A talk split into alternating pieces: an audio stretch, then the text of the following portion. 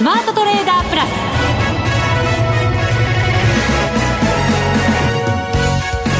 全国のリスナーの皆さんこんにちは。内田まさです。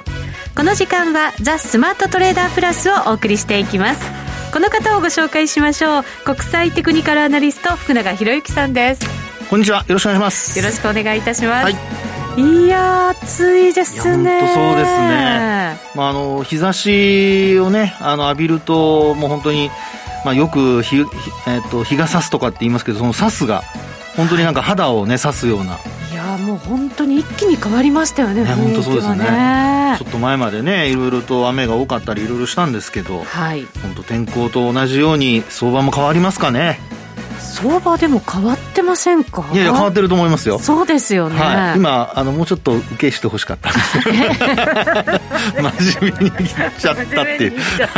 オープニングぐらい もうちょっとね。もうちょっといやいやいいんですよ。はい。熱くなってますよ。いや本当ね。相場もね。まだまあトピックスがまだ上抜けてないので6月の高値ですけどね、うん、まあ、それは気になるところですけれどももう日経平均は何と言いましても3日間でいくらですか？これ1000円近く上げてるんじゃないですか？900円ぐらい上げてますね。ね上げてますもんね、はい。まあ、ですので今日も一時、まあ、2万3200あ316円ですね、はい、までありましたから、まあ、本当にあのこの大きな上昇というんでしょうか。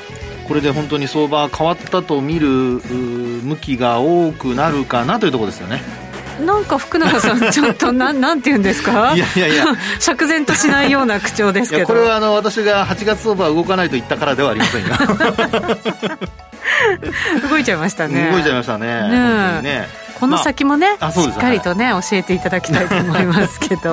まああのなぜね今日も上がってるかみたいなところもちょっとね、はい、お話をしたいと思うんですが、はい、まあ本当にあの相場、えー、ちょっと6月の相場に似てるのか似てないのかそのあたりもちょっと含めてお話をしたいなと思いますけどね。わかりました。この後のコーナーでじっくり伺っていきましょう、はい、そして番組後半ですが今週は、えー、月1ゲストお迎えしますよ。マネックス証券チーフ外国株コンサルタント兼マネックスユニバーシティシニアフェローの岡本平八郎さん。電話でご出演となります、はいアメリカ株の行方も気になりますもんね。本当にね、はい、もうあのしっかりとまた昨日も反発してます。しそうですよね、えー、もう皆さんあの楽しみにしてらっしゃるんじゃないかと思いますけどね、ね、大統領選挙も本当にじわりじわりなんだか近づいてきてい,、ろんな話入ってきてますからね。大統領選挙ってあんなにあのお互いをあの 足を足の引っ張り合いするもんだったんですかね。ちょっと結構しますけど今回はまた激しそうですね。すごいですよね本当にね、えー、そんな話も伺えたらいいかななんて思いながらね、はい、ますけれども。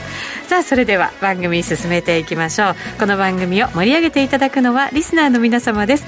プラスになるトレーダーになるために必要なテクニック心構えなどを今日も身につけましょう。どうぞ最後まで番組にお付き合いください。この番組はマネックス証券の提供でお送りします。スマートトレーダー計画よーいドン。さあ、それでは、引き続き福永さんにお話伺っていきましょう。日経平均株価今日は405円65銭高、23,249円61銭。えっ、ー、と、2ヶ月ぶりぐらいですかね、23,000円回復して、はい、はい、大引けということになりました。そうですね。はい、まあ、6月の10日以来となる23,000台回復ということですかね、はい、終値ベースで、うん、そうですね。はい。で、あのー、まあ、まずは今日上昇したその背景としてですよ。うんあの別に私はあのひねくれてるわけではないので 素直に受け止めたいとは思うんですが、はい。はい。ただですね、ちょっと気になるのが、うん、明日がオプション S q なんですよね。なんか大体月に1回木曜日そういう話をね。いやいやいや、そんなことしてませんよ。そうですか？はい、そんなことしてません、そんなことしてません。そうですか？まあ月に1回来ますからね。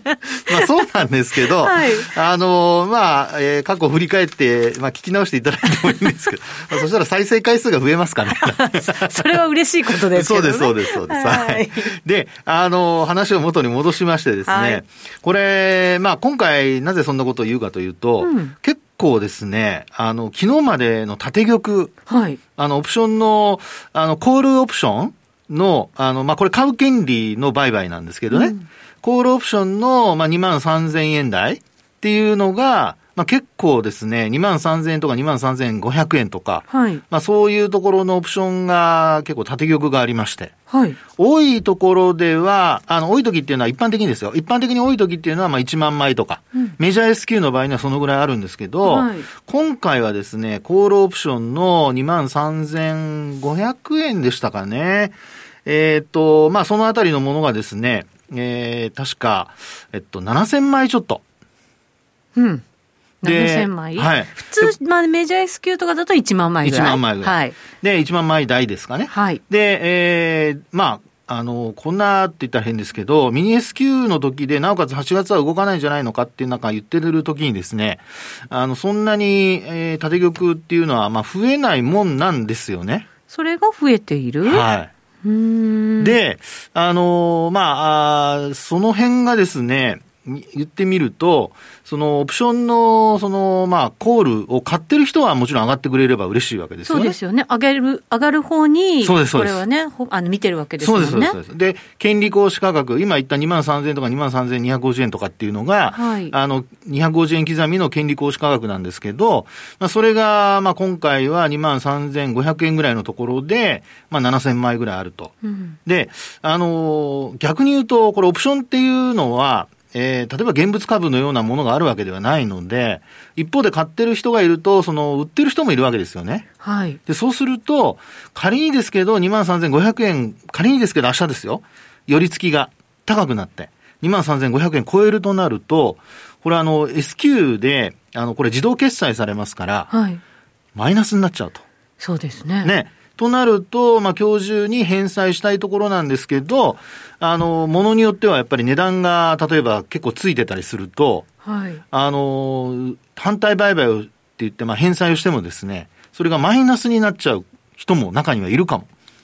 はい、で、えー、明日までもし持たなきゃいけないっていうような人は、これはやっぱ損失が発生する可能性があるので、うんじゃあそれをどうやってカバーするかというと、先物でカバーするんですよね。先物でカバーすはい。る。はい。で、その先物のカバーというのは、まあどういうことかというと、カバーっていうのは損失を、あの、まあ少しでも、まあ言ってみれば補填するような、うんうんうんあの、相殺するようなことをやるんですけど、はいその時に先物を買って、まあミニでも、あの、ラージでもいいんですけど、先物を買うと、まあ、オプションで値段が、まあ、仮に上がったとして、うんで、プットオプションで、あの、売ってる人は価格が上昇してますから、はい売った値段よりも、その価格が上がってる場合、うん信用取引でいうところのその売り立てをして踏み上げられているような状況になってるわけですね。はい。そこの、あの、状況をですね、なんとか、あの、まあ、それ以上拡大しないようにするためには、そその先物をですね、買うことによって、うんそれで、えー、まあ、損失部分をちょっと補填すると。なるほど相殺するとはいいう形ですね。で、そうした買いがひょっとすると、今日は結構入っていたのではないかなっていうところなんですよね。そうすると、その回で、ふわっと上がっていったかもしれないと。そうですね。はいで、あの、昨日から縦玉、まあ、あの、縦玉というか、あの、えー出来高の方ですね、先物の。はい。225の先物の出来高、今週、まあ、連休明けの火曜日、はい。この時点ではですね、53,796枚。はい。これ夜間も含めてですよ。うん。で、あとは昨日の水曜日で67,438枚。はい。そして今日、ええまあ、あー現月、あの、ミニ先物とかは今日が、あの、最終売買日なんですけど、それなんかはろ、えっと、67,146枚。はい。ということで、結構ですね、あの、先物の商いが、今週に入ってから月曜日は少なかったのに、うん。火曜日以降いきなり膨らんでるんですよね。なるほど。はいだから、その、えっと、オプション S q に向けて、はいそういう取引をしている人たちが増えてきているといそうことになるわけですね。そういうことになりますね。はいで今お話した枚数っていうのはこれラージの枚数なので、はいあの、今回の S q は関係ないんですけど、ミニ先物と、それからオプション、今の内田さんのは話にあったように、オプション S q っていうふうに呼んだりしますけど、あとミニ S q とかね。うんまあそういうことで、あの、ミニ先物っていうのはこれ毎月、オプションと同じように、あの、まあ、えーっと、権利付き最終売買日がやって、あの、そうですね、償還日ですかね、満期日がやってくるので、はい。まあ、それが、まあ、毎月やってきたところでですね、えーそれぞれの生産地を決めると。うん。で、こうやって、まあ見ていくと今日のように、あの、ほとんどその、例えばまあニューヨーク市場が上昇したとはいえですよ、大きく、あの、えー、例えばハイテク株のナスダックが昨日は1%以上上昇したりしてますけど、えー、あの、日経平均が昨日の夜間の間にですね、えー、何百円も上がるような、そういう状況とはあまりこう考えられなかったんですよね。それが、あの、朝方になってみると、取引開始からもう3万、えー、ごめんなさい、2万3000円台乗せて、始まり、はい、そしてなおかつ2万3300円台まで乗せると。まあ、こうやって見ていくと、結構ですね、あの、材料、それだけ押し上げるような材料が、えー、日中あったかというと、為替も若干朝方よりは円高で触れてましたし、はい、まあドル売りでしょうかね。そうですね。はい。で、あとアジア市場も、あの、まあ、あそうですね、えー、上海、それからあと香港、ハンセン指数。うん、ハンセンも意外と上昇して始まったんですけど、値を保てずに途中マイナスになる場面があったりとかですね、はい、してましたので、まあ、ここまで、まあ、日経平均が、こう、強い理由というふうに探してみると、まあ、過去にもこういう時ありましたけど、この6月のその、まあ、さっきお話した、えー、S q に向けての動きと、結構似ているのではないかと。うん。6月は、はい。その後どうなったんですか？その後は下がりましたよね。6月の8日の日がですね、高値だったんですけど、そこからは、まあ、あの、えっと、2000円弱ですかね。はい、2万3000円から2万1000数百円まで落ちましたので。そうですね。しかも数日で落ちたんですよね。そうです、そうです、そうです。確かね。えっと、1週間ぐらい、5日、まあ、営業日で言うと5営業日ぐらいですかね。で、ズドンと落ちるような結果になったと。結構スピード感ある中で。はい。って感じでしたもんね。ですね。それがだからようやくここに来て戻ってきての水準ですよね。はい、そういうことになりますね。そしてまた、S q オプション S q まあね、9月、あの、まあ、オプションっていう、6月のはほらメジャー S q ですけど、で、ね、その場合は12日だったので、その、まあ、S q 値のところが今度逆に安値になって株価はまあ持ちこたえていったっていうパターンなんですよね。はい。で、今回はまあ、あの、えー、オプション S q ということで、まあミニ S q ということですから、メジャーではないので、もしこのまま、まあ仮に上昇を続けていったとすると、あるいは値を保っていったとすると、もう一回その6月の S q のようにですね、えー、もう一段高っていうのが、ひょっとしたら、あるかもあるかも。これは、ですから最初私、あの、自虐的に言いましたけど、8月は動かないと言った途端にこれですっていう話なんですけど。やっぱり予想が外れたちょっとがっかり感ですか？外れようとしているがっかり感？いやいやいや、外れようとはしてませんよ。そうですか。外れようとはしてませんけどね。はい。はい。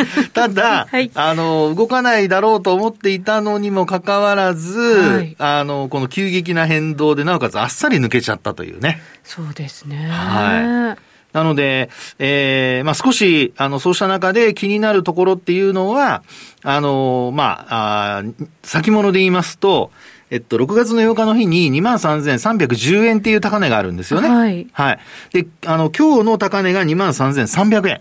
はい。10円抜けてないっていうところなので、まあ、これからあの、そうですね、えー、4時半から、また先物ナイトセッションスタートするじゃないですか。はい、で、あの、まあ、ラージは現月が9月まで、あの、変わらないので、まあ、そういう意味では、ラージの動きをちょっと見ておく必要があるのではないかなと。そこに、今後の動きが現れる可能性がある、ね、っていうことですよね。ええで、あのー、まあ、今話した23,310円を仮に上回るようなことになると、はい、それこそ、あのー、まあ、もう今日は売り買い、ね、どういう形でやるのかわかりませんけど、あの、ラージの先物をまた買わなきゃいけないとかですね、はい、そういう状況にもなってくる可能性ありますし、ただ、まあ、引け値で見ると23,210円っていうところなので、はい、まあ、この価格そのものは今日の高値からすると、まあ、だいぶ低いところではあるかなと。さっきお話した。ね、はい、23,300円なので。なので、えー、まあ、明日の S q がどうなるか、それからあとは、あの、今晩、その310円っていうのに届くのか、あるいは届かないのか。これですから、現物は抜けてても、あの、先物が高値更新してないっていうのがちょっと一つ気になる点なんですよね。確かにそうですね。はい。これ、あの、オプションのプット買ってて、はい。で、先物でカバーされている方々っていうのは、ええ。ミニ S q が終わった後っていうのは、はい。この先物を買ってた分も手締まってくるっていうことですか、もちろんもちろんそうですね。そうですよね、はい。買ってた分をだから売りに売りに、行くっていうことですよね。そうなりますね。うん。あの、ヘッジとして持ってるものっていうのは、はい。あの、要はそのヘッジしなければいけない、これ原資産とかって言ったりしますけど、これが、まあ、要は生産されなくなった時点で外さないと、うん。それだけ裸で持つってことになると、これスペキュレーションに変わっちゃうんですよね。ヘッジじゃなくて。はい。なので、あの、まあ、あー通常、そのヘッジしている人たちは、えーそういったあの、アカウントって言いますけど、あの、勘定科目を分けて、あの、きちんとえーやってるので、あそうなんですね、はい。ちょっと先高感出てきたからもっとこうっていうわけにはいかないんですね。いやいやいや。いや、あの、私も一応ですね、あの、商品部っていうところにいたことがありまして、で、あの、ディーリングの干渉なんかを見てたりしたことがありますので、ああ、なるほど。そうなんですね。そういうふうにされるんですね。そうですね。ですから、うんあの、ちゃんと登記と言いましょうか、スペキュレーションのアカウントと、それからあとはそうした、あの、ヘッジ取引で使うアカウントっていうのは、こう、別々にしてあるので、んでないと、やっぱりリスクを取りすぎるってことになりかねないのでねそう。すると、じゃあ、機械的にもう手締まってくるっていう感じですね。おそらくそうなると思いますねやり方としては。はいそうすると、まあ、えー一旦は売り圧力も出やすいというのが、明日以降の相場の中で、あの、ラージでやってる場合はね。そうですよね。はいただ、ミニでやってる場合には自動的に生産されますから、はいまあ、それの場合には、まあ、出てこないとうんいうことですよね。であともう一つのトあのトピックスも株価的にはですね、なかなか上に抜けきれてないので、高値更新してませんから、まあ、それについてもですね、今後、やっぱり抜けられるか抜けられないかっていうのは、これ結構大きなポイントになってきますから、うん現物のぬあの高値、6月の戻り高値を更新したのは日経平均だけ。はい。で、トピックス、あと先物はまだ抜けきれてないというところになりますので、まあ、そのあたりをちょっと今後、あの、まあ、興味のある方はご覧いただいて、えー、どうなるのかっていうね、あの、判断材料に役立てていただきたいなというところですかね。はい、わかりました。はい以上、スマートトレーダー計画、用意ドンでした。マネックス証券では、投資信託、マネックスアクティビストファンド、愛称日本の未来の継続募集を6月25日より開始いたしました。このマネックスアクティビストファンドは、変革期を迎える日本の上場企業を中心に投資対象を選定し、個人投資家を巻き込んだエンゲージメント、すなわち対話を行うことを目指す世界でも珍しい公募投資信託です。企業分析を財務状況や経営戦略、事業モデル、ESG などでの観点で行い、株価が割安と思われる企業を探し、投資先の候補を決定します。マネックス証券の会長でもあり、マネックスグループ代表の松本大樹が企業との対話をリードし、投資先の企業に対して企業トップと事業戦略についての面談、社外取締役と株主還元や投資家対応に関する意見交換などを通して、積極的に企業経営に対して提言や意見を述べ、中長期的に企業を成長させていく予定です。また、日本の個人投資家の長期的な運用成果の実現への貢献を最優先とし、長期的、継続的に投資家と企業の双方の利益となるような対話を行ってまいります。アクティビストファンドならマネックス証券。購入時申し込み手数料は無料。この投資信託は100円から投資が可能です。マネックス証券でのお取引に関する重要事項。マネックス証券が扱う商品などには、価格変動などにより元本損失、元本超過損が生じる恐れがあります。投資にあたっては、契約締結前交付書面、目論見書の内容を十分にお読みください。マネックス証券株式会社、金融商品取引業者、関東財務局長、金賞第165号。ザ・スマートトレーダープラス。今週のハイライト。さあ、それでは月1ゲストご紹介しましょう。電話がつながっています。マネックス証券チーフ外国株コンサルタント兼マネックスユニバーシティシニアフェローの岡本平八郎さんです。岡本さん。はい、こんにちは。こんにちは。よろしくお願いします。お願いしますよろしくお願いします。暑いですけど、体調いかがですか？大丈夫ですか？あ、大丈夫です。ありがとうございます。はい、よかったです。さて、前回ね、あの、岡本さんのセミナーの話をしようとしたら、私、なんか、岡本さんと話してて楽しくなってすっかり忘れちゃったので、今回忘れないように冒頭に入れておこうと思います。えーマネックス証券では8月17日、来週の月曜日ですね、はい。夜8時から、ハッチの米国株マーケットセミナーと題しまして、オンラインセミナーを行います。ハッチとは岡本さんのことでございます。はい。えー、米国株市場の現状の解説、今後の市場の見方、今回はアメリカの住宅関連と宇宙関連銘柄、まだ他の個別銘柄についてもお話しいただけるということでございます。岡本さん。はい。米国株も強いですもんね。そうですね。本当ですね。ね我々、我々人間は夏バテなんですけども、マーケットの方はバテる気配がないということで。いや本当そうですね、今年は夏枯れ相場なんていう言葉はね、ああまり聞かえ聞こえないのかもしれませんけれども、えーと、こちらのセミナーは、えーと、講座をお持ちの方だけということになりますかね。そうですね残念ながらそういうことになっておりまして、はい、あのぜひあの講座をお持ちでない方は無料で開けられますので、開けていただければと思います。そうですね。ぜひぜひ。来月もありますんで。そうですよね。続きますもんね。ぜひこの機会に講座解説お願いいたします。8月17日、来週の月曜日夜8時からのオンラインセミナーでございます。講座をお持ちの方はぜひぜひお集まりください。さあ、それでは岡本さんにお話聞いていきましょう。ちょっと早いもので、アメリカも第2四半期終わりに近づいてるんですよね。どうなんでしょうか、業績は。そうですね。えー、S&P500 のうちですね、すでに9割以上の企業が決算発表を終えておりまして、はい、でそのうち約8割が事前予想を上回っているという結果になっています。強いですね。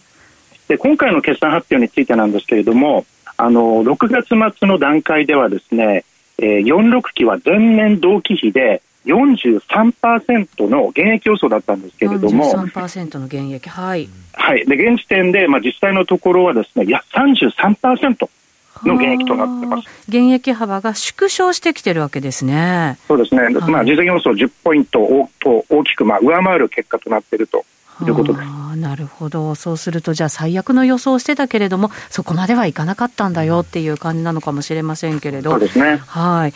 株価の方ですが、ガーファプラス M、なんか上がりすぎって言っていいのかどうなのかわからないんですけれど、これ市場のこう裾のなかなか広がってないっていうことを、やっぱり問題視する向きって結構ありますよね。